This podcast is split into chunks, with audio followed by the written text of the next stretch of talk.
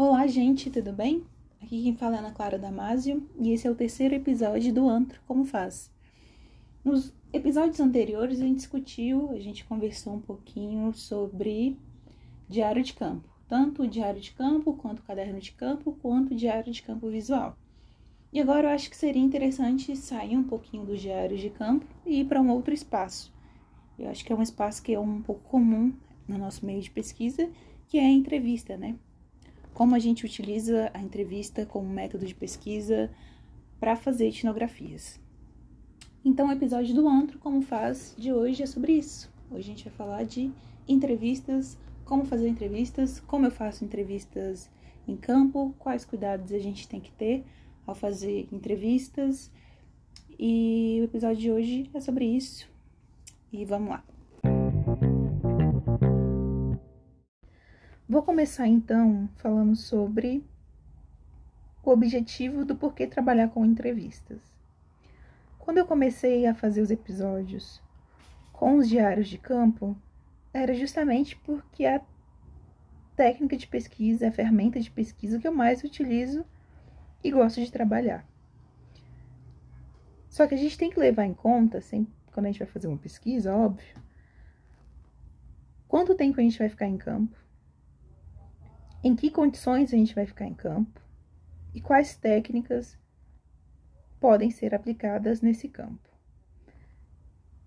É por isso que um dos objetivos do podcast é apresentar um leque de possibilidades, de técnicas para que você possa utilizar na sua pesquisa. Se eu posso passar um ano em campo, morando, tendo computador, caderno, possibilidade de escrever, eu vou optar pelo caderno de campo e pelo diário de campo. Mas a pesquisa não, nem sempre ocorre em condições ideais. E às vezes eu vou precisar fazer uma pesquisa sobre encomenda de uma semana. E aí talvez a melhor técnica que eu possa utilizar naquele momento seja a entrevista. Ou talvez eu possa estar em campo, achar um interlocutor privilegiado em que eu olhe e fale: eu preciso fazer uma entrevista com essa mulher, eu preciso fazer uma entrevista com esse cara. E às vezes você pode mesclar também dessa forma. Ter seus diários de campo, cadernos de campo, e entrevistas, e desenhos e fotografias. Depende da pesquisa que você quer desenvolver, depende do pesquisador que você é.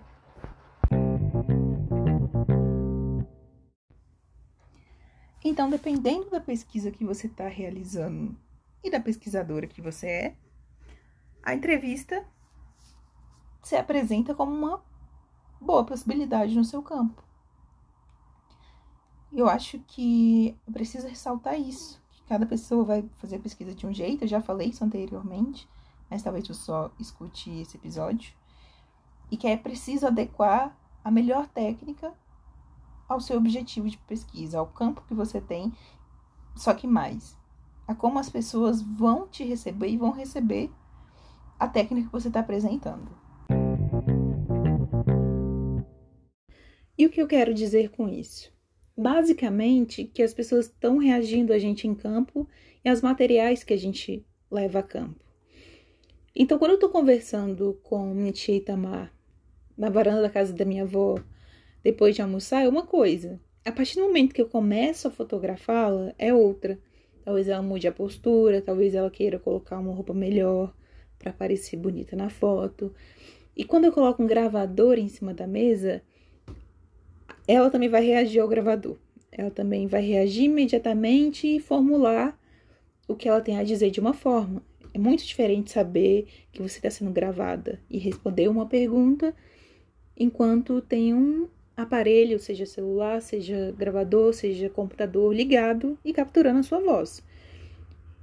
Então é preciso ter isso em mente, ter isso claro, que as pessoas estão reagindo aos materiais e às técnicas que a gente está trazendo em campo. Então chega o momento de pensar em como levar uma entrevista até o seu campo, até a pesquisa que você tem que realizar. E tudo começa então com um roteiro de perguntas. Antes de pensar o roteiro de perguntas, é preciso que você pense quanto tempo o seu interlocutor vai ter disponível para você. e você precisa adequar a entrevista ao melhor momento do dia daquela pessoa. Vou dar um exemplo. Se você sabe que eu estou fazendo pesquisa com mulheres e eu sei que na rotina daquela mulher amanhã é um período muito difícil, por quê? Porque ela vai estar tá preparando os filhos para a escola, vai estar tá fazendo café da manhã, depois vai estar tá se preocupando com o almoço, depois vai estar tá se preocupando em levar o menino para a escola. Talvez o melhor período para entrevistá-la seja à tarde, logo depois que ela levou os filhos para a escola, e ela vai estar tá mais tranquila e já não vai ter mais almoço para se preocupar. Ela vai poder me receber melhor, conversar comigo com, com mais calma, com menos pressa. Então é preciso que você visualize dentro da, do, da rotina da entrevistada qual é o melhor período para que ela possa te responder, possa te receber. A gente também tem que estar atento à rotina das pessoas e a, né, a como a gente se insere da melhor forma naquela rotina. Então, antes de pensar no roteiro, a gente dá esse passo atrás e pensa qual é o melhor cenário, o cenário ideal possível para que eu realize aquela entrevista.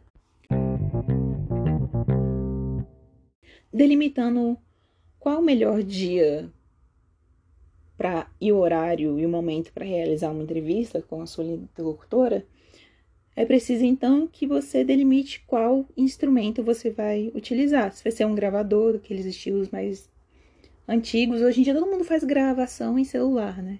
Qualquer aparelho que você baixe tem. E alguns celulares já vem com um aplicativo de gravador de voz. Mas também há como baixar aplicativos. E é como você acoplar microfones. E aí depende da aparelhagem que você tem e dos equipamentos que você tem. Eu sempre acredito que quanto menor o aparelho, menos intruso ele vai ser. Não que as pessoas não, não percebam, já que a gente pediu autorização prévia para realizar a entrevista. Mas eu acho que é sempre menos incômodo, menos. Imagina ter 10 microfones virados para você é, numa produção cinematográfica, como já vi algumas entrevistas sendo realizadas. Isso vai criar um outro senso do que pode ser dito, do que deve ser dito e de como deve ser dito. Então, eu tendo a confiar que quanto menor, menos menos incômodos e menos problemas para a pessoa entrevistada. E antes disso tudo, né? Depois de você considerar o aparelho, depois de você considerar o melhor momento para realizar uma entrevista, você tem que decidir o seu roteiro, de entrevista e quanto tempo essa entrevista vai durar. Isso é importante por alguns motivos. Eu acredito que as pessoas têm um, um nível de tolerância para responder questões e perguntas sistematicamente. A antropologia valoriza pessoas falantes, né? A gente fala muito. E a gente valoriza também em campo as pessoas que falam, que querem falar com a gente, que querem se comunicar com a gente. Eu sempre acho que é importante você delimitar um tempo para a entrevista começar, para a entrevista terminar, e aí você elabora de forma objetiva as questões que você tem, a demanda que você tem. Para minha cabeça, na minha concepção, fugindo de uma ideia de, de um relatório, de um formulário de perguntas, o ideal para mim, no máximo em um dia e uma tarde, um roteiro de, de entrevista contaria com 10 questões, com 10 perguntas. E caso seja necessário, você pode voltar depois e fazer novas perguntas e colocar novas questões. Outra coisa que eu vou salientar agora que eu vou deixar em evidência é que quando eu trabalho com entrevista em campo, depois de formular as perguntas que eu tenho, o meu roteiro nunca é fechado. E por que eu digo isso? Porque a gente sabe que as perguntas, às vezes a gente chega com uma pergunta em campo e aquela pergunta pode não fazer o mínimo sentido para a pessoa com a qual a gente está falando. É por isso que, apesar de você ter um roteiro de perguntas, você tem que estar aberto e disposto a improvisações, a entrevistas abertas. Se eu estou em campo e pergunto para minha avó, fazer uma entrevista, meu celular tá na mesa, falo para ela que tô gravando, peço autorização. É o melhor do horário do dia, que ela tá, é a tarde, ela tá sentada na varanda. E eu pergunto, vó, o que é envelhecimento? A minha avó fala, como assim que é envelhecimento? Eu respondo, o que é envelhecimento? Tá aqui no meu roteiro, meu roteiro tá fechado, tô perguntando o que é envelhecimento. Minha avó fala, não sei, não faz sentido. E aí, se eu me toco e falo, poxa, envelhecimento não faz sentido nesse meu contexto de pesquisa, eu falo para ela, vó, quantos anos você tem? Ela me responde, tantos anos. E como é ter essa idade? Como é estar tá viva hoje? Como é estar tá nesse período da sua vida? E ela pode me responder: ah, ser gente velha é difícil demais, cair para a idade é difícil demais. E aí eu me toco, eu falo: opa, a gente está falando de uma outra coisa.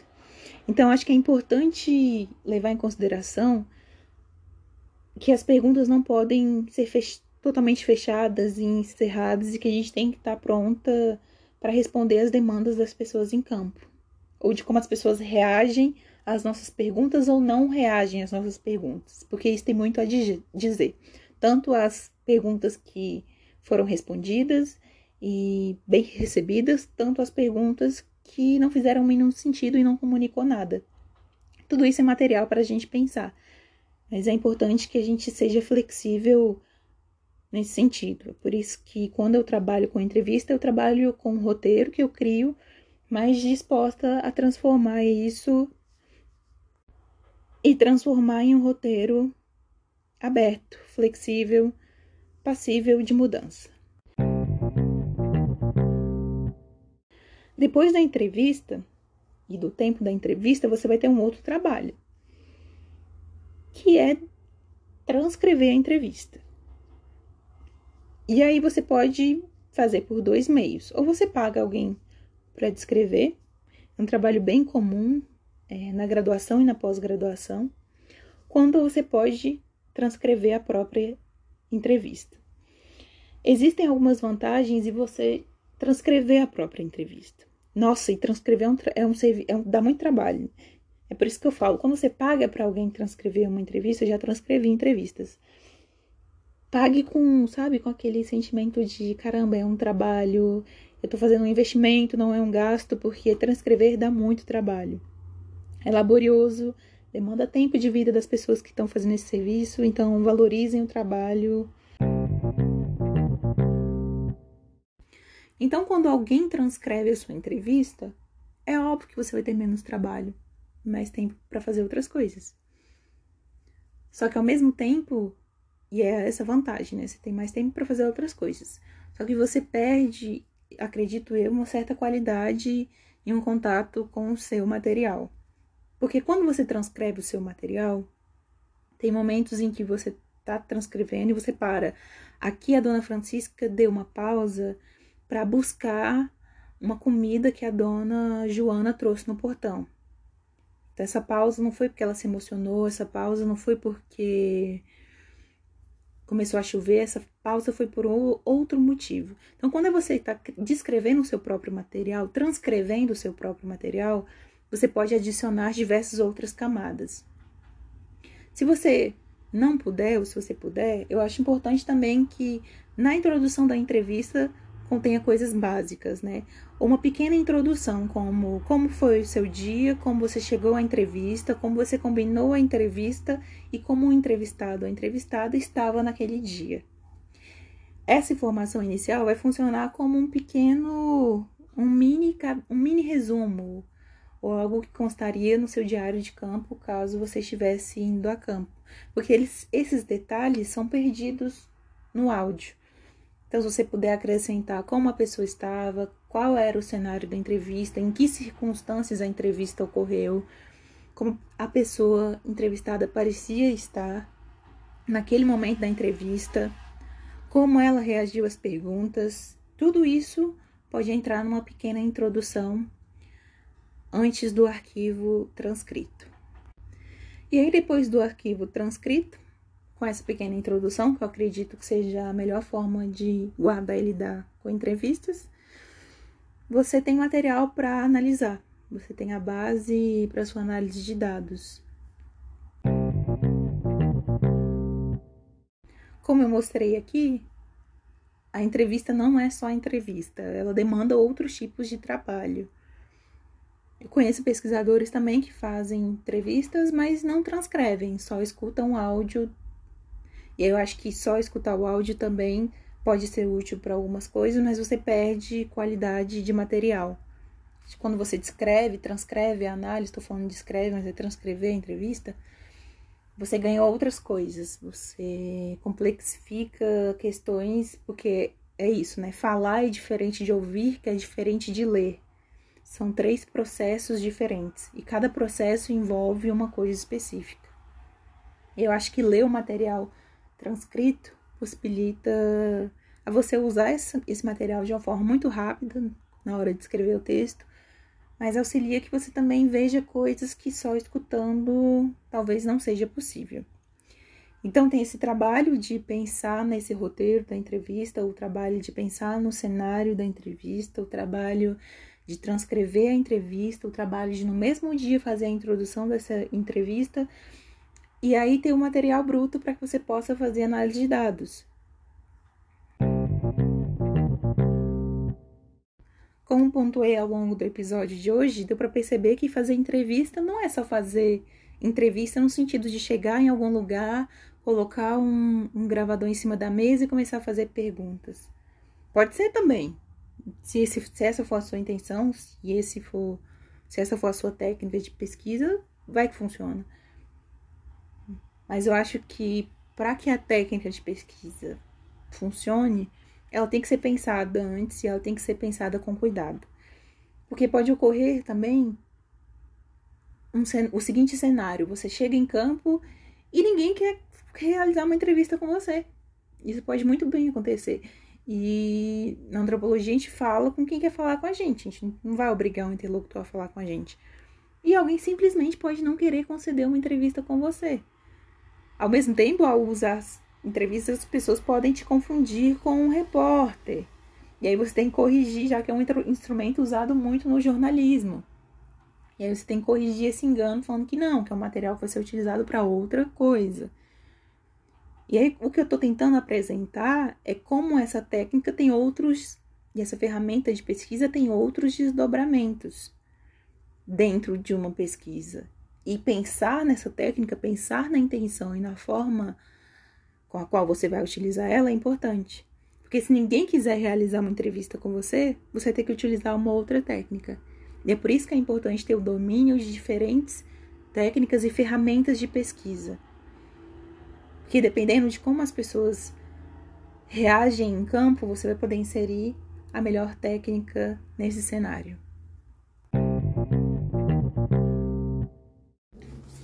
É isso, gente acho que eu já cumpri a intenção do episódio de hoje, que foi justamente pontuar com vocês como fazer ou como pensar sobre os benefícios e o trabalho que envolve fazer uma entrevista em campo. Como as pessoas podem ver esse instrumento de pesquisa, como ele pode ser um instrumento de pesquisa muito bom para pesquisas que você tem que realizar em um curto período de tempo, como você pode mesclar a entrevista com outras técnicas de pesquisa. Por exemplo, se eu tenho uma interlocutora em campo que eu vejo que ela é a pessoa que sabe, sabe tudo sobre o meu campo, que, que pode contribuir de forma fantástica para o meu, meu trabalho, e eu sinto que eu preciso realizar uma entrevista com ela, que o material que eu tenho até agora não é suficiente, não alcança o que eu quero, aí eu realizo uma entrevista com ela. Só que existe todo esse processo de pensar em como a entrevista vai ser realizada, em que momento, em que circunstância, com quais questões. E tudo isso tem que ser levado em conta enquanto a gente está em campo. E mais do que isso, pensar se as pessoas entrevistadas vão se sentir confortáveis nesse cenário, porque a gente não realiza uma pesquisa pensando só na gente. A gente pesqui... entrevista, né? Ou faz pesquisa pensando em relação. São as relações que constroem uma pesquisa uma etnografia. Não é simplesmente uma técnica. Não é só uma ferramenta que constrói pesquisa, mas principalmente as relações que a gente constrói em campo. Então é isso, e para finalizar, eu gostaria de deixar que eu abri, criei, constituí um canal no Telegram para a gente se comunicar. Caso alguém queira se comunicar, eu recebi um e-mail E eu fiquei muito feliz com, com o retorno que eu tive desse e-mail falando sobre o podcast e com os diferentes retornos que eu tive de vocês. E eu acho que esse canal do Telegram, que tá intitulado exatamente como a capa do podcast, antro, vírgula, como faz, pontos de interrogação. É possível você me achar por lá, mandar o que você quiser por lá, questões, dúvidas, críticas, contribuições, questões eu vou estar por lá e eu vou visualizar e eu vou ouvir também vocês. E é isso. Beijo, se cuidem e até o próximo antro como faz. Beijo.